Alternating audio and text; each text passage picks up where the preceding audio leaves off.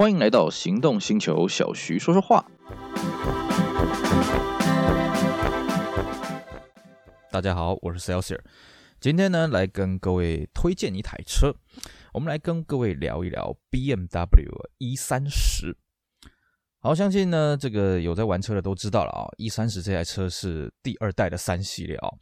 我们 BMW 三系列呢，它是从这个 BMW 这个六零年代所谓的 New Class 所演化而来的啊。第一代是这个一九七五年的 E 二十一，然后呢，这个 E 三十，我记得大概是一九八三年、一九八四年左右所推出来第二代三系列。那为什么我们今天要跟各位推荐这台车子呢？其实这么讲啊，呃，我身边一些年轻的玩车的人呢，他们要玩车，我基本上都会推荐这台车子。为什么？因为这台车真的是很便宜，而且。很好修，而且很好玩。哦，怎么说呢？第一个啦，我们知道这个操控是 BMW 的强项哦，驾驶乐趣是它的这个诉求。所以呢，其实 E30 这个车子，当然它在动态表现呢不会让你失望哦。这个车子呃乐趣什么，这绝对呃对于同级车来讲有过之而无不及啊。甚至我可以这么讲了哦，在八零年代来讲，你要找到。这种车格的车子，操控乐趣比它强的基本上是没有。而且呢一三十它还有个特色，就是说它相对人性。怎么讲就是相对人性呢？其实如果你有开过一二十一的话，你就会发现哦，往好处想是说，嗯，这个车子呢很斯巴达，嗯，很一板一眼，很机械。那你用另外一个角度去想啊，就是嗯，这个车不太人性哦。比方说了一二十一大部分的车型是没有冷气，然后没有动力方向盘。更没有电动窗啊，这些配备通通都没有，而且它大部分的车型也没有转速表啊，麻烦你听音辨位，而且配的还是四速手排，大部分的车型，所以呢，你没有一点 功夫的人哦，你在开 E21 你会非常的痛苦，因为它没有什么辅助你的人性化配备，那不能怪 BMW，毕竟。E 二十一这个车子啊、哦，它是一九七零年代产物，那个时候啊，这种入门级的车子不太可能配到这些豪华的配备了啊、当然，我们现在这个都是标准的配备嘛啊、可是 E 三十呢，基本上它把这些东西陆陆续续加上来，除了比较入门的，比方说三一六、三一八这些呃化油器的，或是早期的前期的这些入门车型以外。基本上它都已经配了那个我们刚刚讲的什么动力方向盘啦、什么电动窗啦啊、什么转速表啦这些比较人性化的配备了哦。不过呢，它的引擎基本上它已经大部分进入到这个电喷的时代，所以呢，它的引擎的照顾什么、调教什么也就相对比较容易一些啊。最重要是什么？我刚刚强调了，它的操控乐趣一样是留着的啊。一三十这个车子，它车型啊，比起现在的 Vios 啊，我看是没差多少了哦。但是呢，它一样是行云流水啊，这个真的可以用这个方式去用，而且而且它的转向呢，一样带有这个 BMW 宾士一贯的传统，就是你把方向盘打到底呢，它的轮胎会再稍微往下倾斜点，所以它回转半径相当的小啊，哦，所以它在市区窄巷里面停车呢，相当的流畅。那么也不会因为说它的车重只有一吨多一点哦，那车型这么娇小，在高速公路上会让你飘的感觉，完全不会。哦，这就是 BMW 它造车工艺厉害的地方。其实，在上一代的 E 二十一开起来也是这个感觉，你不会觉得说这个车只有一吨多一点，在高速公路上面你就要变换车道什么，车子也不会晃哦，这个相当厉害。当然了，这个比起 E 二十一、E 三十还有一个很大的特点是什么？它改让你改不完呐！E 三十的这改装套件多的跟什么一样啊啊！就算是时至今日啊，三十多年过去还是满坑满谷的。啊你要改什么应有尽有啦啊！然后呢，最让人家放心的地方是什么？不好意思啊一三十并没有什么环保材质啊，这个让人家啊，有些内装的部分呢，就可以省下很多的心力了。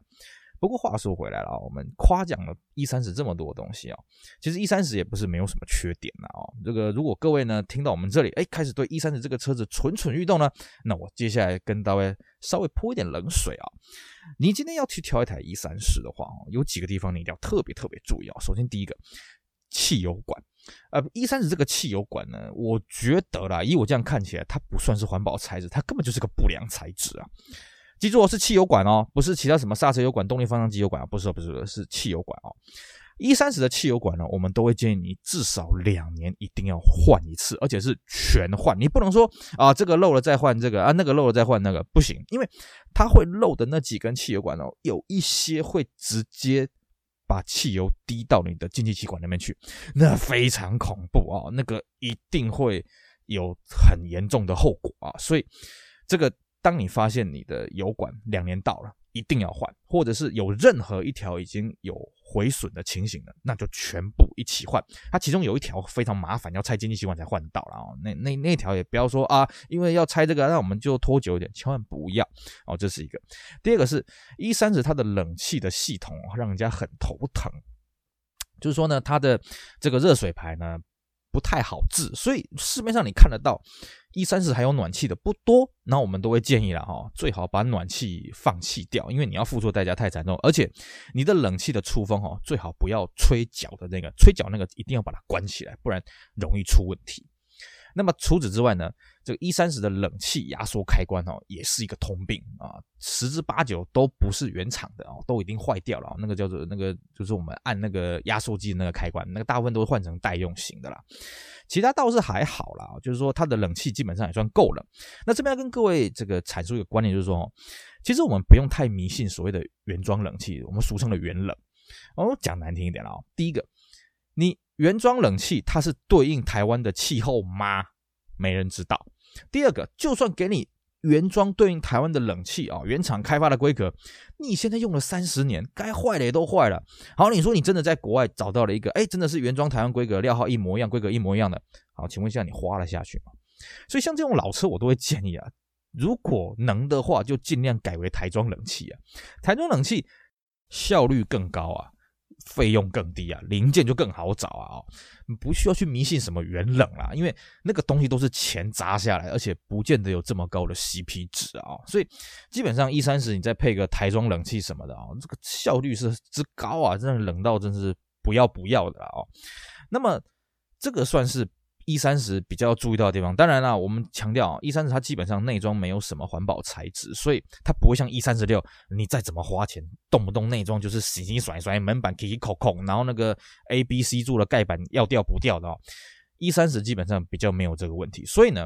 当你今天把一台 E 三十这些耗材啊该换的换一换之后，其实你在过山路的时候不会有什么异音，你会觉得嗯，这个车子就是很纯粹的一个移动的物体，不会像 E 三十。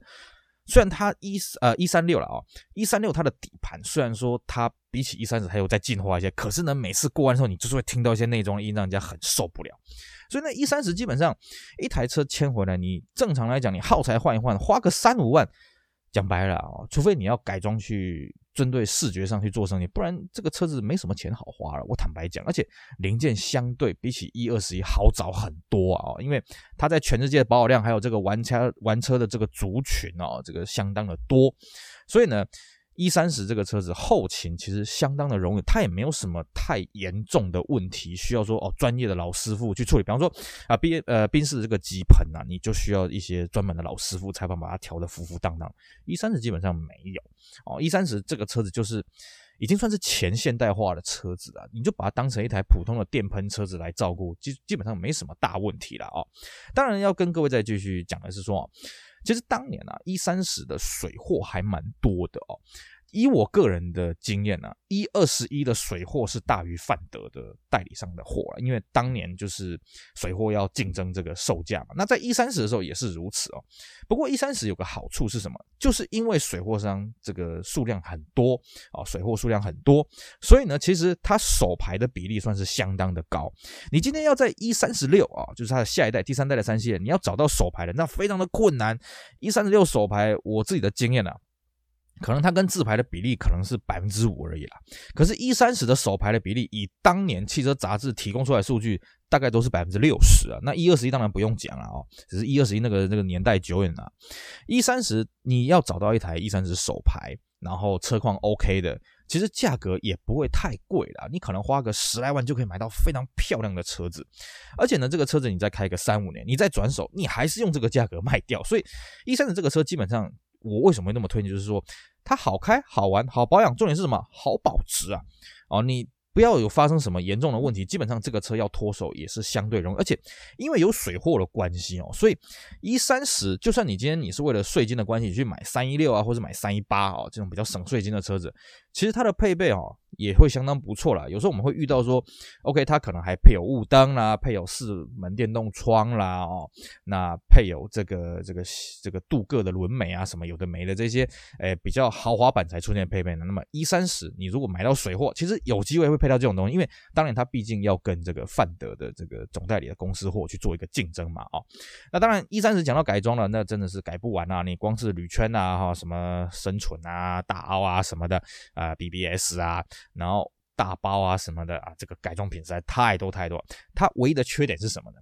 因为一三十那个年代哦，它没有所谓的呃这个四门的 M 三呐，所以你四门的你想要改 M Look 是不大容易。当然，它当年还是有所谓的 M Take 啦哦，只是没有像一三六啊，这个基本上大家就是一三六来第一个就是 M 三包，而且有台制品啊，这个上去非常便宜啊，那个外观也是呃多少可以唬人的啊。一三十这个四门版比较没有这方面的这个东西可以让你改了。当然，你说房间改装品啊，什么哈给啊什么的，当然也是很多了啊，只是没有办法改成像 M 三那个样子啊，就比较困难的啊。而且一三十呢，基本上台湾当年啊，基本上卖的都是所谓的四门的，双门的其实很少，所以双门的行情相当的贵。当然了，双门的再怎么贵啊，也没有敞篷版的那么贵啊。这个一三十的敞篷版基本上。几几乎这个价格都是双门的两倍了哦，相当的恐怖。那么另外一个稀有货呢，就是一三十的五门旅行车啊，当年真的有水货办进来，这个当然就是凤毛麟角了哦。当然一三十里面呢，最特别的车型是半敞篷，所谓的 Bur Cabrio，就是呃原厂跟这个西德的某一间这个改装厂所合作的一个半敞篷的车子，这个在台湾应该是个位数了，可遇不可求了哦。当然呢，我会推荐给年轻人，当然还是最入门的所谓的四门的这个 E 三十啊，因为年轻人刚玩车啊，我们不会建议你一口气砸个四五十万上去玩一台车了啊，你就砸个一二十万，差不多，哎，点到为止，那么又可以保值，又可以享受乐趣，更重要是什么呢？一三十，它前面的 logo 叫做 BMW，所以开出去呢，哎，也算是多少有些面子了啊。而且真的，它的入手的价格啊，那不贵，那你未来改装的潜力很大。而且呢，我们知道，其实，在玩车，你改装的这个所谓的本品啊，其实它是更保值的。你如果真的车子要卖的时候，你把这些东西拆卖，你也不会赔钱啊。哦当然，你尬在车上面会不会当嫁妆，这个就看你自己的功力了哦。所以呢，一三十我是。一直以来，我都是很推荐给年轻人去玩，因为这个车子真的是蛮有意思的啊，也是我们今天之所以跟各位谈一谈 E 三十这台车的一个主要的原因了啊。当然，我自己也有一台 E 三十啊，所以真的开了之后才知道，哎呀，原来为什么大家都会这么推荐这个车子，嗯，不是没有道理的。所以呢，这个基本上啊，比较起一二十一，一二十一它真的是比较没人性啊。那一三十六呢，它虽然是很先进的，然后它各项豪华的配备什么是应有尽有。比方说，呃，一三十是没有核桃木的哈，一三十六哎就已经有核桃木出现了啊。而且一三十六有所谓我们刚刚讲的嘛，四门这个 M 三嘛，你可以改的东西就更多了。可是呢，一三六就最讨厌就是它有一堆环保材质，而且一三十六的外形哦，其实坦白讲，它已经跟传统的三系列已经不大一样。我们举个最简单的例子，就是所谓的双圆头灯哦。其实你看一三六它的双圆头灯，它算是双圆吗？因为它是把两颗圆圈圈放在一个方格里面了哦。可是，一三十呃，不好意思，它就是标准的四圆头灯啊，这个是最经典的。而且它这个车头还是略微带有一点鲨鱼头的造型，就是所谓的你那个引擎盖的最前端哦，跟这个保险杆的最上端的这个衔接处，它是一个。往内凹的一个造型啊，可是你看一三六，一三六完全不是哦，一三六它的造型是完全颠倒过来，它是一个正三角形。那如果你看一三十一二十，它是比较像一个倒三角形啊，倒立的一个三角形。所以呢，外观上的精髓呢，我觉得一三十算是比较符合传统我们对 BMW 的美学了哦。那当然还有一个啊，跟各位科普一下，就我了解了，一三十是全世界第一台配备鱼眼头灯的车子啊。各位，你可以稍微留意一下，反倒是什么？反倒在一三六上面哦，这个鱼眼头灯的车型反而不多，甚至到一四六的前期啊，哦，三三零还没出来之前的一四六基本上都没有鱼眼头灯啊，这个算是相当有趣的一件事情啊。所以一三十这个车它算是蛮前卫的啊。这个各位，如果你有机会呢，啊、这个有这笔预算呢，想要来玩一下老欧洲车的操控，又不想要花大钱啊，又想要体验这些乐趣呢，我个人相当推荐 BMW 一三十。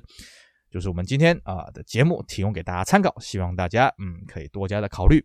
好，我们今天节目就聊到这里，我是 Celsius，我们下次再见，拜拜。